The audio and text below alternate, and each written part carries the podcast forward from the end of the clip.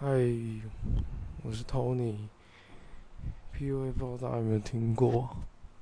至少我听到的消息都不是太是正面，但是负面的应该都是一点零的。那后来二点零自然流出现，我觉得还不错。那搭讪艺术大概这辈子男生应该都经都有经验的。那女生一定有常被搭讪不遑多让，可是又有多少人知道学 PUA 成长过程？大部分都是很硬核的。每个男人应该都试过跟陌生人讲话的经验呢，会感受到那种紧张跟焦虑。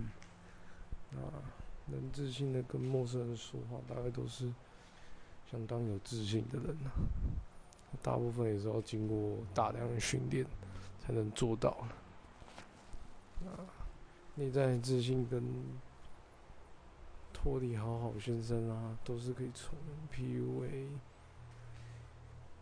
PUA 学到的一些魅力啊之类。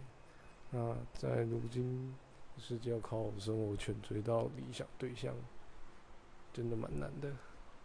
如果一直踏不出去寻找其他社交圈啊，或是没接触过 PUA，那选择权一定不多。